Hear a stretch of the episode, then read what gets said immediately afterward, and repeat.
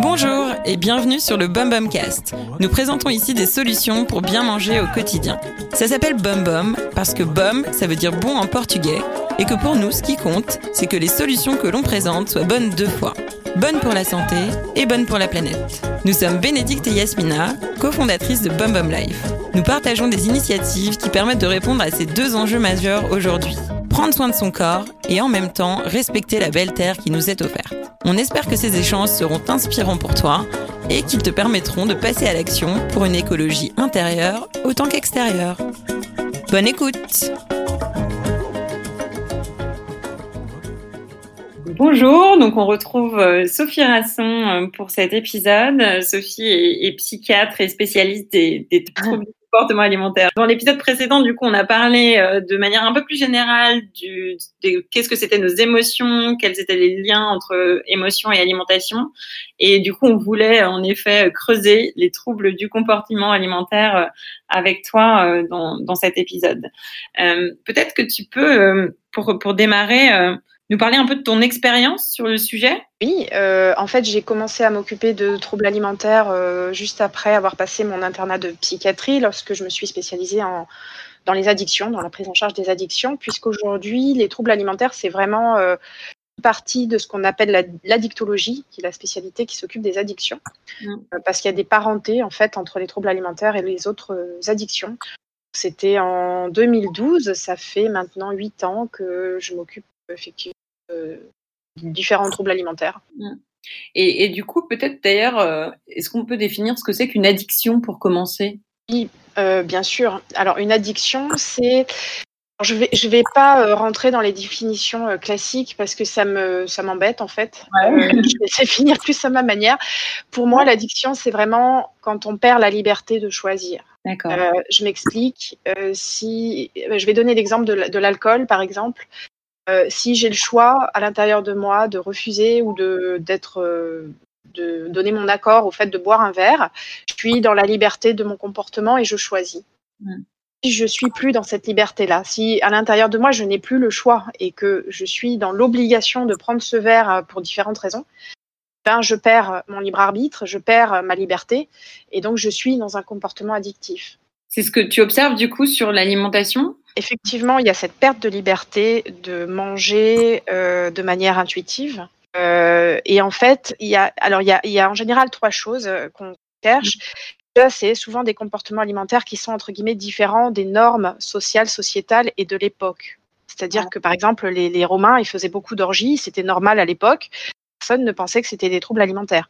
Euh, aujourd'hui, on est euh, dans vraiment la notion d'être différent des autres pour une société donnée aussi. Hein, donc ça peut être différent selon les ethnies. La deuxième chose aussi, c'est le fait que ça entraîne une souffrance. Là aussi, c'est un peu nuancé parce qu'il peut y avoir des gens qui, par exemple, se font vomir et qui, euh, pour qui c'est pas une souffrance. Donc, ils vont pas être euh, dans une demande de consultation. Ouais. Ils vont pas être dans euh, réellement un, ils vont pas euh, considérer comme malades en fait, parce que c'est pour eux. Euh, enfin, eux, ils disent que c'est un choix, quoi. Ils n'ont pas de souffrance liée à ça. D'accord. Mais par contre, euh, ça répond pas au premier critère quelque part. Si tu prends l'exemple de des personnes qui se font vomir, c'est pas un comportement normal mais il peut y avoir euh, parfois des. Bah, par exemple, dans notre société aujourd'hui, on a un trouble alimentaire qui s'appelle, euh, qui est relativement récent, hein, qui s'appelle l'orthorexie, c'est-à-dire le fait de manger euh, vraiment de manière très très très cadrée, avec des règles très strictes. Il faut manger sain, il faut manger comme ceci, comme cela. Donc on mmh. mange plus parce qu'on a envie et pour se faire plaisir. En fait, on mange vraiment parce que c'est bon pour la santé. Et ça, ça peut, c'est un comportement qui peut être partagé par énormément de gens soit mmh. dans certains milieux, par exemple, je pense au milieu sportif, mmh. euh, et qui du coup constitue une norme hein, pour ce groupe-là. C'est vrai. tous les individus de ce groupe-là sont pas forcément en souffrance. D'accord. Mmh. Et du coup, c'est quoi le euh. troisième critère Peut-être, excuse-moi, je t'ai coupé. J'allais venir. Euh, le troisième critère, c'est que ce soit pas lié à une autre maladie. C'est évident que, par exemple, si vous avez une maladie intestinale qui fait que vous ne pouvez pas digérer correctement, vous allez devoir être obligé d'adapter votre alimentation. Et euh, vous, enfin, on parle de troubles secondaires à une maladie, mais ce ne sera pas un trouble du comportement alimentaire. Par exemple, quelqu'un qui veut plus manger parce qu'il a un cancer digestif, mmh. bah, l'anorexie, elle est secondaire au cancer, elle n'est pas mentale. Bien sûr, ouais. Ça, mm. c'est très important parce que ça veut dire aussi qu'il va falloir chercher des maladies physiques avant de dire trouble-là, il est uniquement euh, psychique. Ok. Et du coup, c'est quoi les pathologies les plus fréquentes que tu observes? Les plus fréquentes, en fait, mais c'est aussi euh, lié à ma pratique. Moi, je m'occupe beaucoup de troubles alimentaires chez les personnes obèses. Euh, donc l'obésité, c'est quelque chose qui devient de plus en plus fréquent dans la société dans laquelle on vit. Euh, et donc il y a des troubles alimentaires vraiment spécifiques chez les obèses. Donc ça peut être l'hyperphagie boulimique, on appelle ça aussi le binge eating. Ouais. Être euh, les compulsions, hein, toutes simples, sans forcément rentrer dans un cadre euh, très spécifique. Puis après, on a des syndromes un peu spécifiques comme le night eating syndrome, c'est l'hyperphagie nocturne avec des symptômes très précis. Euh, et puis évidemment, on a des troubles alimentaires qui concernent des gens avec un poids plutôt normal, voire inférieur à la norme, qui sont l'anorexie et la, boulimie. Et d'ailleurs, en effet, tu parlais d'orthorexie, mais peut-être qu'on a une association entre TCA au trouble du comportement alimentaire et, et corps aussi. Peut-être que parfois, euh, j'imagine que tu as des patients qui peuvent correspondre à la norme extérieure, mais, mais euh, souffrir de, de TCA quand même. Les troubles alimentaires, ça se voit pas. Enfin, la plupart du temps, par exemple, les boulimiques, elles ont un poids normal et personne ne voit qu'elles sont en souffrance et qu'elles ont un trouble alimentaire. Mm. Personne ne le voit. Si elles viennent pas demander de l'aide, euh, ne voit pas et du coup, c'est très largement sous-estimé. Mm. J'allais dire un peu qui sont tes patients, mais je sais pas s'il y a des patients de type et, et surtout qu'est-ce qui fait qu'ils arrivent à faire cette démarche de venir? Alors moi, je reçois énormément, enfin plusieurs, euh, il y a plusieurs cas de figure. Soit ce sont des patients qui voient qu'ils n'arrivent pas à perdre du poids, donc ils sont en surpoids, ils n'arrivent pas à perdre du poids, ils se rendent compte qu'ils ont un problème avec leur alimentation, ou leur médecin leur a dit. Du coup, ils viennent me voir en disant j'ai un problème avec l'alimentation, j'ai besoin qu'on en parle. Ok. Mm. Euh, ça peut être euh, le médecin ou l'entourage qui demande la consultation. Alors très souvent, par exemple, ça c'est le cas des anorexiques parce qu'elles ne sont pas forcément en demande pour remanger. Hmm. Euh, elles, peuvent être en demande parce qu'elles sont déprimées ou parce qu'elles n'arrivent plus à faire du sport ou pour d'autres raisons, mais pas forcément parce qu'il y a un trouble alimentaire. Hmm. et les boulimiques, par contre, elles, elles viennent en général d'elles-mêmes. C'est toujours quelque chose de très caché dont elles ont parlé à très peu de monde. Et elles viennent parce qu'elles se font vomir et que ben, personne ne le sait en fait. Du coup, il y a un grand secret autour de ça. Dans tous les troubles, on a cette notion euh, de, de, honte, très souvent de culpabilité. Et ça, c'est vraiment le premier truc à prendre en charge. C'est peut-être un peu anticiper la question.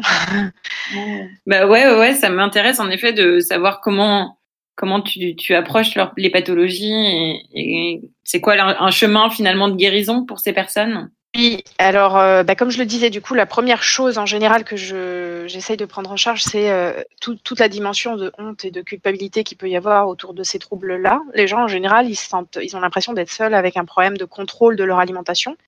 Et mmh. comme on est dans une société de contrôle, bah ils, voilà, ils se disent, bah, moi je perds le contrôle, donc j'ai beaucoup honte d'être comme ça. Mmh ça, c'est vraiment la première chose, euh, à mon avis, à travailler, parce qu'une fois qu'on a enlevé cette dimension-là, on peut vraiment aller observer ce qui se passe euh, au niveau de son comportement, sans avoir euh, cette émotion très désagréable de honte. Mm. Il faut traiter les compulsions même parce que ça prend des proportions qui sont énormes et les gens ils peuvent avaler des quantités astronomiques de nourriture. Donc parfois on est obligé de traiter les compulsions avec des médicaments.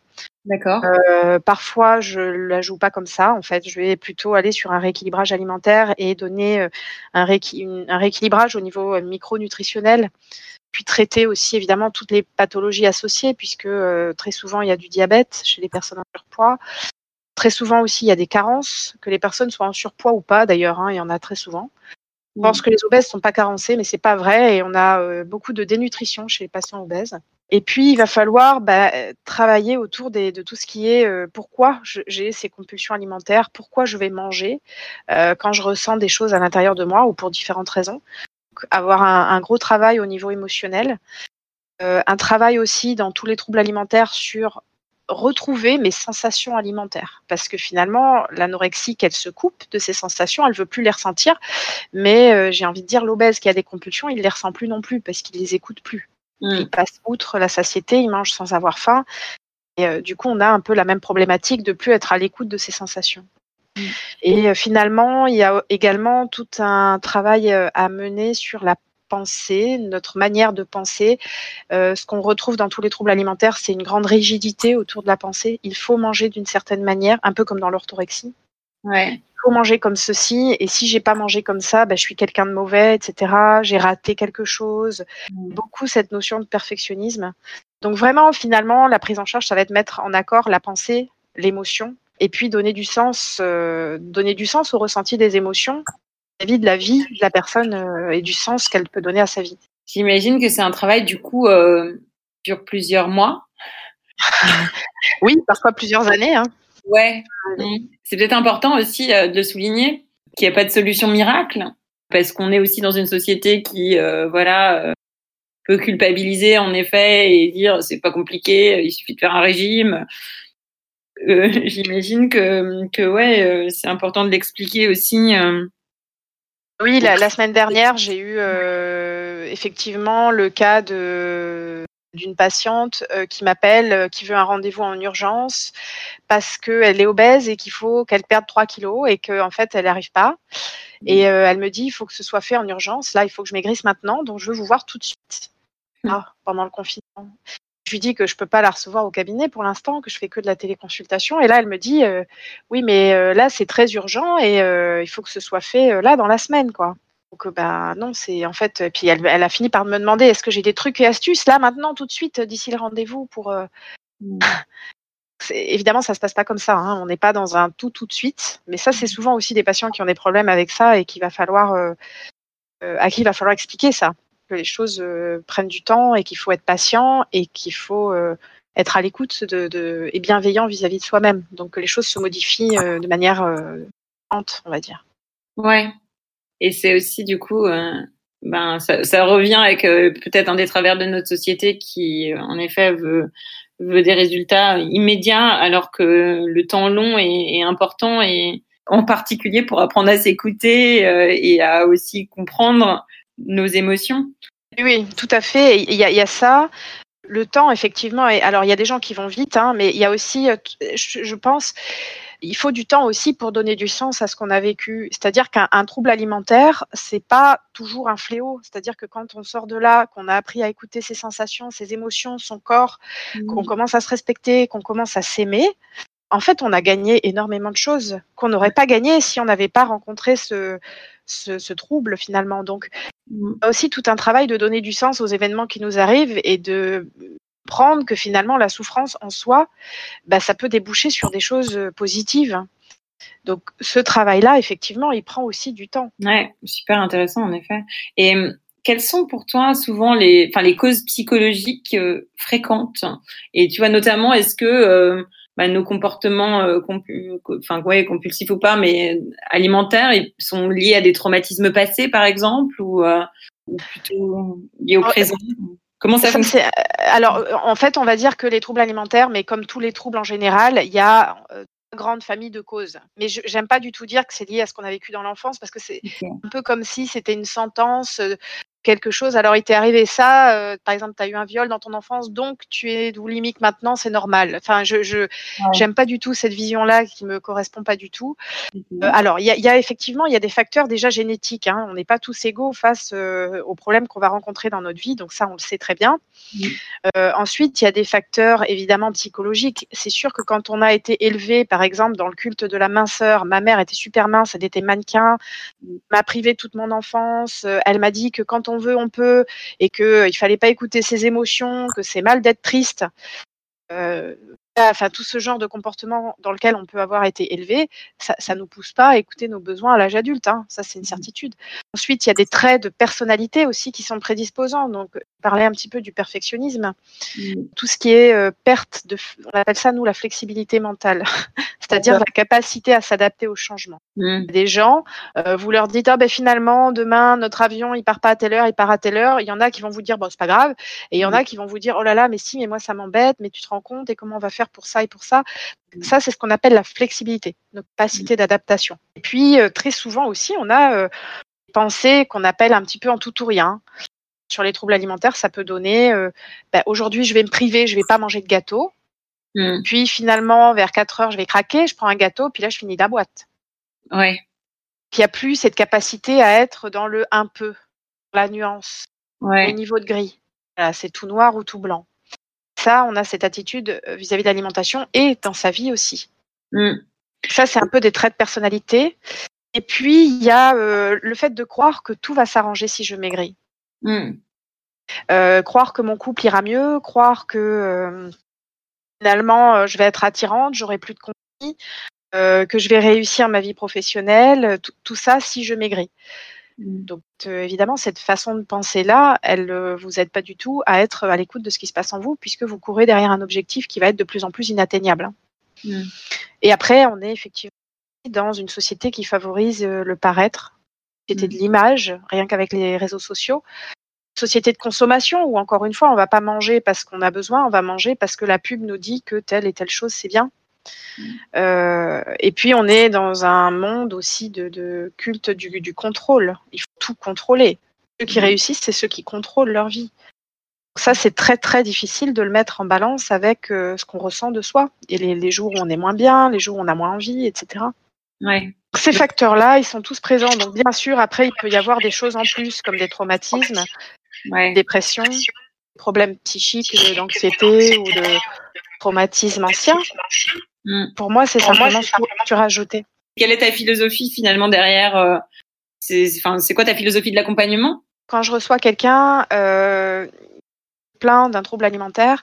Euh, après cette, euh, la, la première chose que je vais essayer de mettre en place, c'est déjà une relation de confiance dans laquelle la personne va pas avoir honte euh, encore une fois, de, de, parler de ce qui lui arrive, de bah, même des fois de raconter euh, concrètement comment ça se passe pour elle à la maison. Mmh. Euh, donc il faut déjà une relation, je pense, euh, solide et, et, dans laquelle la personne se sente en sécurité. Ça, c'est mmh. la, la, première chose importante.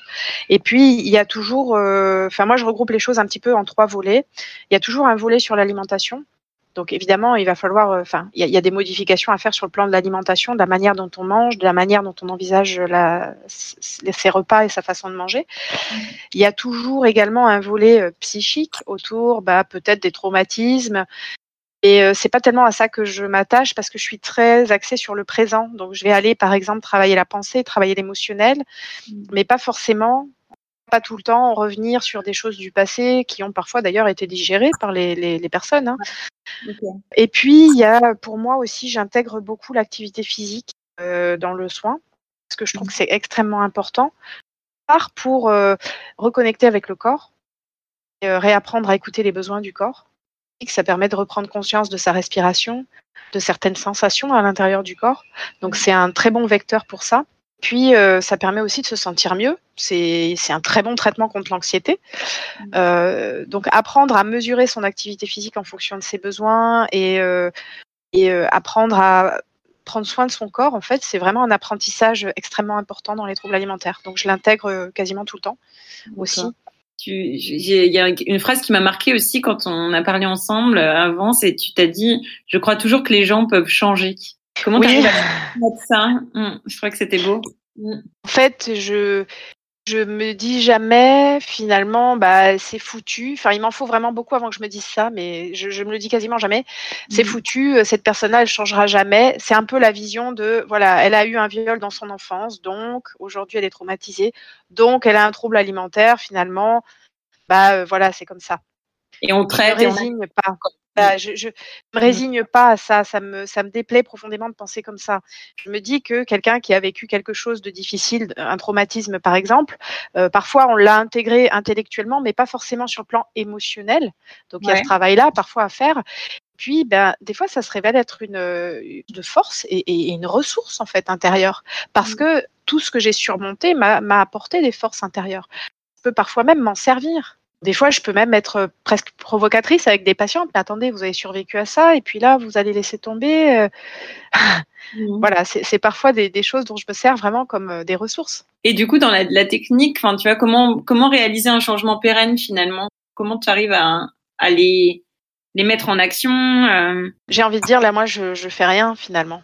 Ouais. Eux qui font et euh, c'est comme ça que d'ailleurs qu'on met un changement en place de manière pérenne. C'est-à-dire si euh, vous êtes euh, par exemple coach et que vous dites ah ben là tu vas faire ça, tu vas faire ça, tu vas faire ça, personne le jour où vous n'êtes pas là, elle fera plus rien. Moi je leur dis plutôt comment vous pensez que vous pourriez faire pour? Mmh et là, ils mettent en place et ils expérimentent et ils voient. Et en fait, c'est eux qui vont faire. Et le changement, il vient de là, c'est que ils prennent conscience par eux-mêmes de ce qu'il faut modifier. Mmh. Donc une fois que vous avez compris que, je sais pas moi, chocolat, ça vous donne des boutons et qu'il faut plus que vous en mangiez, ben après vous avez le choix, soit vous en mangez, soit vous en mangez pas. Mais si c'est moi qui vous l'interdis, c'est pas pareil. Ouais, c'est intéressant parce que du coup, même quand on pense à ce qu'on peut vivre dans des régimes où du coup c'est un contrôle de l'extérieur, c'est complètement l'inverse en fait comme philosophie. Exactement, c'est complètement l'inverse. Et les régimes, d'ailleurs, c'est les plus grands pourvoyeurs de troubles alimentaires aujourd'hui. Hein.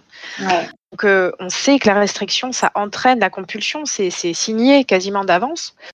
Euh, et puis, à partir du moment, de toute façon, où ce sont des règles imposées par l'extérieur, je ne vois pas bien comment ça peut convenir à tout le monde, déjà par euh, définition. Puis, à un moment donné, l'alimentation, c'est aussi ce qu'on ce qu'on en fait. C'est-à-dire, mm. il y a toute la notion aussi de considérer un petit peu bah, ce qu'on mange comme étant euh, une partie de, de, la nature autour de soi. De, mm. il y, a toute la dimension aussi euh, tique de, de l'alimentation, bien plus que juste des calories et juste euh, des glucides, lipides, protides, quoi. Ouais, et donc c'est tout ça, un peu ce travail qui permet de réaliser le changement pérenne au final, euh, que les personnes comprennent finalement. Et ça, c'est aussi une vision holistique de la nourriture et de nos aliments. Oui. Mm. Donc euh, voilà, la vache, c'est pas juste de la viande de beefsteak et euh, du steak, c'est aussi un animal, c'est aussi euh, bah, parfois un animal sacré, c'est aussi quelque chose qui a brouté dans nos, dans nos prés. Donc je, je, pense à ça parce qu'Ossine m'a envoyé hier une petite vidéo un paysan des années 70 qui disait bah oui c'est normal enfin en fait ce qu'on mange ça a brouté dans nos champs donc si nos champs ils sont pollués faut pas s'étonner que ce qu'on mange nous, nous pollue notre corps enfin il disait mm. ça de manière extrêmement simple mm. et c'était tellement vrai en fait, c'était tellement euh, évident pour lui et, il avait raison. C'était au moment de la, de, la, construction de pas mal d'usines dans la région où il vivait, donc mmh. constatait des augmentations de maladies par rapport à l'eau qu'il donnait aux bêtes. Ouais, ça va peut-être faire le lien avec ma dernière question. Euh, c'est quels sont les plus grands fléaux pour toi aujourd'hui? Pour moi, les plus grands fléaux, ça va être euh, bah, tout ce qui est autour de la consommation de masse, donc euh, manger comme on consomme autre chose, c'est-à-dire acheter en quantité, acheter des produits très transformés mmh. qui nous éloignent en fait de la nature de, de, ce qu'on pourrait manger finalement, mmh. et puis qui respectent pas à la fois l'individu, la nature et, l'environnement. Mmh. la vraie alimentation, c'est ça finalement, c'est d'aller respecter la nature euh, et puis les, systèmes de, production. Et puis respecter nos rythmes aussi euh, biologiques, donc s'écouter, écouter son corps. Puis le, le, grand fléau aussi, je pense, dans la société dans laquelle on vit, et j'espère qu'il y aura des prises de conscience là-dessus euh, prochainement, mais c'est un peu cette exigence permanente de perfectionnisme, de productivité. Mmh. Vous n'avez jamais le droit de rien faire, quoi. Il faut tout le temps être actif, il faut tout le temps être productif, il faut tout le temps servir à quelque chose. Euh, avec une grande culpabilité dès qu'on fait rien ou dès qu'on a raté ou dès qu'on n'est pas bon en fait. Mmh. Et puis euh, il n'y a plus de sens à tout ça quoi. Enfin, ça devient euh, complètement hallucinant. Donc avec aussi beaucoup de problèmes de burn-out. Hein, c'est bien plus large que les troubles alimentaires. Là, on est dans autre chose, mais c'est une société qui va pas Ouais, en effet. En tout cas, merci d'avoir partagé avec nous des solutions. Les trois petites questions bom bom pour finir. C'est quoi pour toi l'alimentation du futur? L'alimentation du futur, je l'espère dans justement euh, le respect de, de, déjà évoqué, c'est-à-dire le respect de l'humain, le respect de l'animal et le respect de, de, et de la durabilité, hein, mm. écologie. Euh, oui.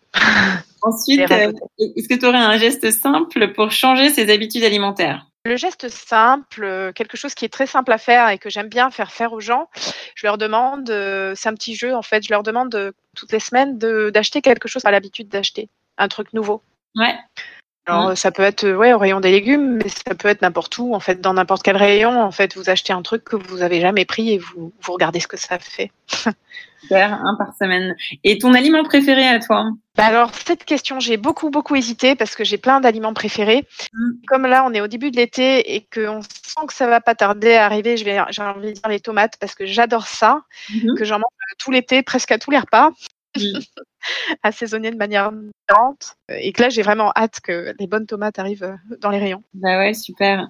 Merci beaucoup. Et où est-ce qu'on peut te retrouver pour finir euh, Est-ce que tu as une actualité à partager? J'ai une page euh, Facebook, effectivement. Docteur Rasson. J'ai un site internet aussi où je mets pas mal de choses que je fais. Super. Peut-être pas vous donner l'adresse du cabinet. les personnes le trouveront si elles, le souhaitent. Mais merci beaucoup en tout cas, Sophie, pour l'échange. Et belle journée. Merci à toi, Bénédicte. Au revoir. Au revoir. Si tu as aimé cet épisode, n'hésite pas à en parler autour de toi, à écouter les autres épisodes, à le partager avec tes amis et à nous mettre des petites étoiles sur la plateforme de ton choix. Ça nous aide beaucoup. Belle journée et à très vite.